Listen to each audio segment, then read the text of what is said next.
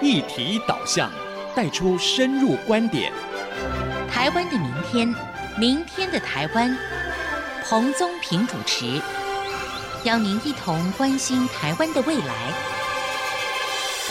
这里是 IC 之音竹科广播 FM 九七点五，各位听众朋友，大家好，欢迎您收听《台湾的明天，明天的台湾》，我是彭宗平。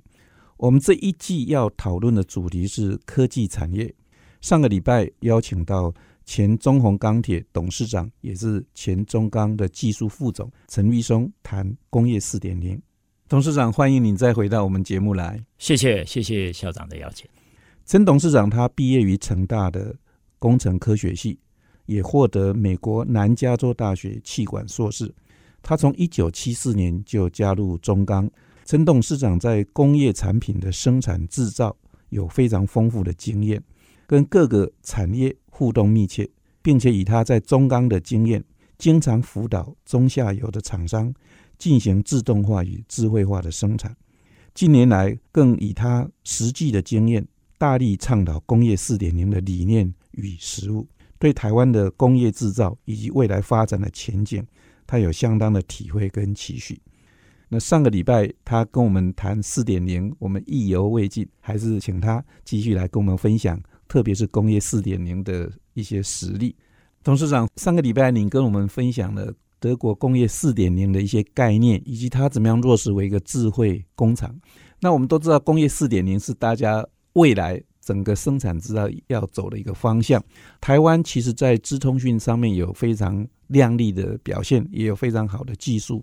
呃，你过去在中钢任职这么长的时间，以及后来到中鸿钢铁，哈，我相信你有很多实务的经验，包括你推动在中钢里面，以及怎么样辅导中下游的厂商进行工业四点零这样一个概念式的应用，是不是可以跟我们分享一些实例？我想我们上个礼拜特别提到工业四点零，大概包括两个部分，第一个就是智慧制造。就是引进 ICT 到制造，第二个呢，就是工法的改变。我们曾经以美国 3DP，就是 3D printer 来代表一个工法的改变。所以我想，我就用刚刚两个部分，一个是 ICT 用在智慧制造，另外一个就是工法 process 的改变，来跟各位报告几个例子。第一个 ICT 的引进用在生产，我就用中钢的例子跟外面的例子。中钢的例子我们叫做三 I，第一个 I 就是 instrument，就是现在的 sensor 仪器，然后第二个 I 就是 integration，就是整合，第三个 I 就是 intelligent，就是智慧。所以也是我们上个礼拜特别提到，工业四点零其实是一种比较渐进式的。那中钢以前早就有三 I 的理念，因为高炉是一个黑箱，根本不知道它里面的化学反应。因为一颗铁矿石要从炉顶还原变成铁水，大概要经过七个小时，你根本不知道它的一些现象。所以我们透过这个三 I，就已经慢慢的把高炉当做是一个透明的。就是透过 ICT，你可以比较容易的去操控这个制程，这是一个中钢内部的例子。那外部的例子是透过 ICT，可以让它用比较低的成本做同样的一个零组件，因为现在 CAE 非常厉害，它可以模拟整个 forging 的 process。那以前 forging 如果是形状比较复杂，模具很难做，而且做出来一冲就会破掉。现在可以在线上电脑上面做比较好的模拟，所以模具设计会比较容易满足我上礼拜所说的 first part and every part correct。所以就是透过这个 ICT，让客户啊能够用这个比较简单的工法。来取代以前要用 CNC 比较昂贵的制程来得到这个 component 哦，嗯，这是我们两个例子，就是 ICT 的应用。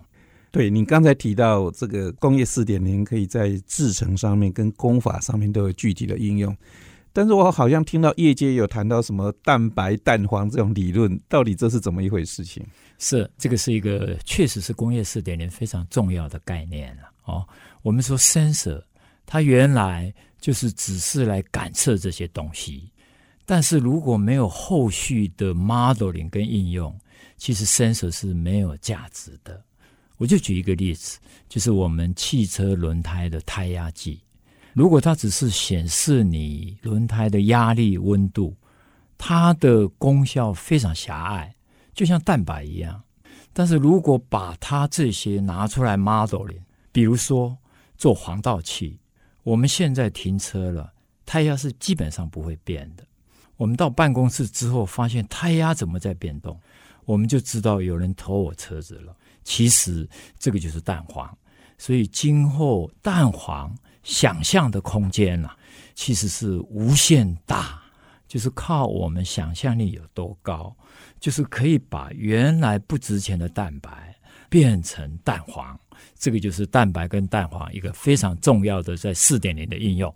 意思就是说，sensor 呢，除了侦测之外呢，它又附加了防盗的功能，对，再加上这个讯号的传输，可以让你有其他的附加的价值跟附加的功能的意思。是，我想还有一个例子，就是我们的客户做了一个叫数位手工具，它可以来用数位侦测这个扭力。就是扭力可以用数位来表达出来，但是如果没有 ICT 的介入，那只是一个 stand alone 的工具而已。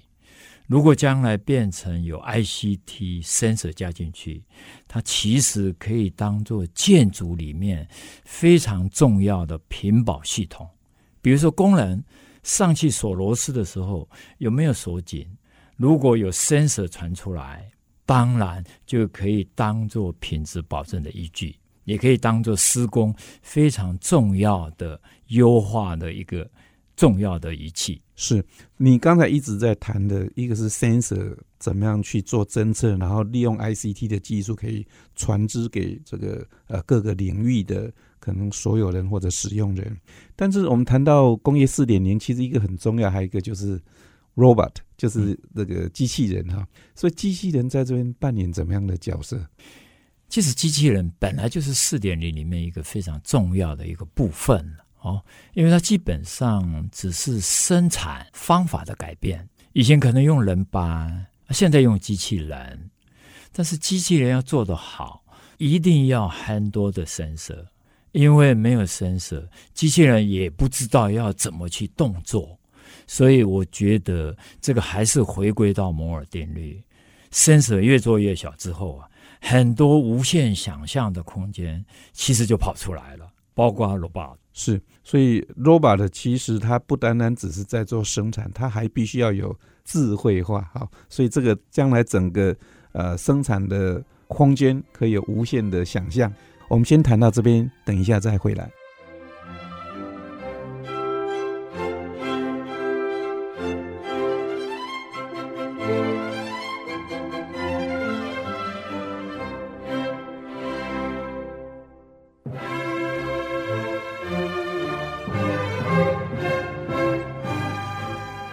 这里是 IC 之音竹科广播 FM 九七点五，欢迎您回到台湾的明天，明天的台湾，我是彭中平。我们今天很高兴能够邀请到前中鸿钢铁的陈玉松董事长来这里跟我们分享工业四点零的实际的应用案例。那刚才董事长提到，工业四点零很重要的是能够怎么样利用 sensor 以及 ICT 的技术。应用在制程，利用在工法上面，他也提出了蛋白跟蛋黄的这个有趣的一个相辅相成的理论。那我们都知道，其实台湾在 ICT 的产业市场有很亮丽的表现，有很坚强的实力。那未来工业四点零，到底台湾有怎么样的一个优势，或者比起其他国家来讲，我们是不是也有劣势？我觉得这是一个非常重要而且严肃的问题。因为台湾以前比较强调硬体制造，整个工业四点零里面其实是有一个硬体，接下来把硬体的 sensor 引出来之后，又有一些软体。而这个软体其实是台湾比较弱的地方，所以我觉得这个台湾今后啊，一定要软硬合体，因为戏骨大概过去几年有一句话，硬体就是最新的软体，现在软体跟硬体已经都是整合在一起了，所谓的 embedded system 或者 SOC，所以你要仿冒其实也不容易，这个都要靠。我们台湾自己的人才，然后有办法去把它发展出来。那当然也有我们台湾有具有优势的部分，就是我们原来硬体非常强，所以我认为可以站在比较好的硬体的基础上来发展我们比较弱的部分。我觉得这个就是台湾的优势。那第二个，我觉得台湾地方比较小，以 ICT 来看，地方小。反而会变成一个将来很重要的优势，因为整合很多东西要互动，要了解需求，可以面对面的谈。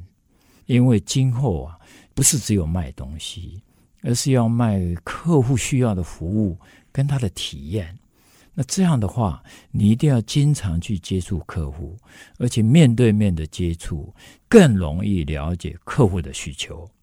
台湾小，我觉得这一方面应该是我们的优势。比如说，lifestyle，如何去 create 一个比较适合我们中华文化的 lifestyle，其实台湾真的可以做一个 pioneer。是，其实你刚才提到台湾过去硬体是有非常坚实的这个实力哈，软体比较欠缺。我们刚才提到台湾的整个产业的形态。服务业大概已经超过百分之七十了，可是我们在规划很多的科技的发展里头，常常还是习惯以制造哦硬体为一个主要的一个思考概念，所以在这里头的这种转型，是不是也要考虑到我们一些习以为常的观念，要怎么去把它扭转过来？其实我觉得哈，将来就是不能只是卖东西。就是这个东西，比如说我们的一个 CNC 机器卖出去了，里面就有很多的 sensor。那这些 sensor 呢，将来就是你事后做服务维修的一个非常重要的依据。我觉得台湾已经有硬体，没有硬体，什么都也是真的是也是不容易谈呐哦。我们有很好的马达生产，我们也有很好的 CNC 的 machine tool。这些将来把 ICT 所谓的 sensor 整合进去，更重要的也是上礼拜我谈的，要有感又有觉，不要有感之后无觉。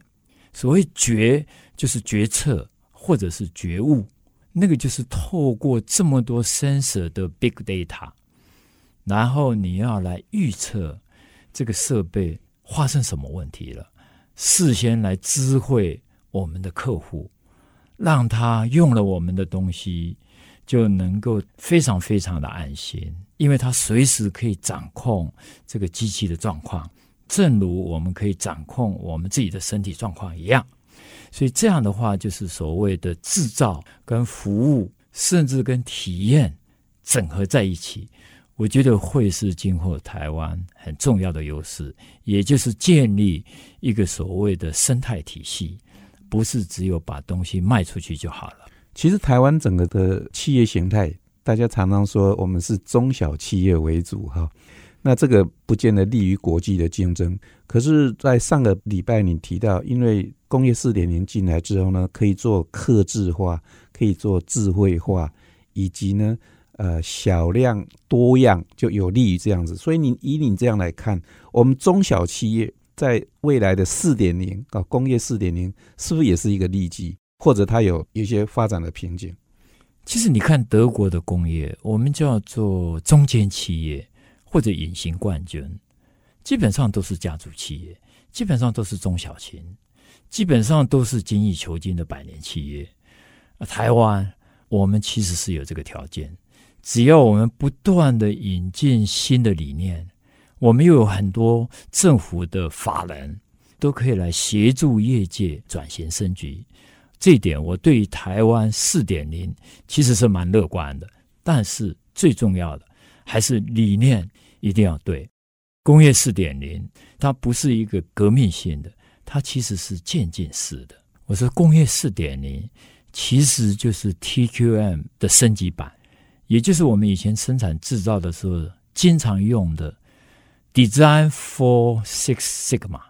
Design 的时候，制造的时候，你就用六个标准差的观念，跟现在谈的四点零基本上都非常的类似了。谈到台湾的产业发展，大家常常引以为荣的，或者引以为傲的是，我们有所谓的产官学研这样的一个整合。所以，面对工业四点零，台湾在产官学研各个部门有没有哪一些是应当要改进的地方，或者心态上要怎么去改变？我刚刚特别提到有感有觉，就是有 sensor，然后后面又有软体的 modeling。我们现在又有一个迷失，尤其法人跟政府，就是变成有感无觉。所谓无觉，就是他认为软体 modeling 不是很重要，然后四点零有很大一部分的钱又是在做硬体 sensor 那个部分。我觉得这一点哈，可能我们要好好思考，因为工业四点零基本上是软硬合一的。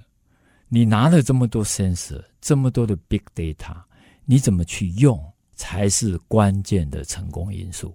谈到这个部分，我们最终的目的还是要达到提升国际竞争力。所以，未来的工业四点零，台湾要利用或者善用工业四点零，我们需要整体的来提升在各个行业的竞争力。所以，您有怎么样的一个建议，让台湾各个行业怎么样能够迎接这样一个四点零时代的来临？我觉得今后大家一定要有服务的观念。不要只卖东西制造。如果你的制造业里面制造的机器里面，如果能摆或者埋入一些 sensor，然后对客户是做比较长长久久的承诺，那客户跟我们之间的关系其实就会长长久久。所以我经常用所谓生态的观念。我们说燕子要往南飞的时候。飞得远，一定要一群人，一群燕子。但是你要飞得快，可能一个人就可以了。那今后绝对是打群架的时代。工业四点零给我们很重要的启示，就是我们要好好的打群架，因为 ecosystem，因为燕子是一群人才可以往南飞的。我们刚才一直都在谈智慧化，其实还有一个很重要的概念是 smart。所以，整个工业四点零是不是有 smart 这样一个元素在里头？那当然一定要有。我们想想看，智慧怎么来的？智慧就是透过经验，那经验最后就化为 sensor。所以，大概二零零八年，IBM 特别提到智慧星球、智慧地球。最近，他特别又提到 smart everything，就是我们说要有智慧交通、智慧城市。甚至将来的电力要智慧电表、智慧电网，我们的机器当然是智慧机器，我们的生产当然也是智慧制造，我们的工厂也是智慧工厂。Everything is smart。我想这是我们今后一个非常重要的观念。很感谢我们陈董事长做这么一个精辟的一个结尾哈，工业四点零就是我们要带向 Everything。Is smart。我们非常感谢陈董事长有两个礼拜的时间来这里跟我们分析工业四点零，以及分享工业四点零的一些实力跟对台湾未来产业转型、提升国际竞争力所应该采行的措施。我们今天的节目就进行到这里，告一个段落。下个礼拜我们要为各位邀请到莱特生技集团的总裁江昌炫江博士来这里跟大家。讨论台湾生技产业的未来，台湾的明天，明天的台湾，我们下周再会。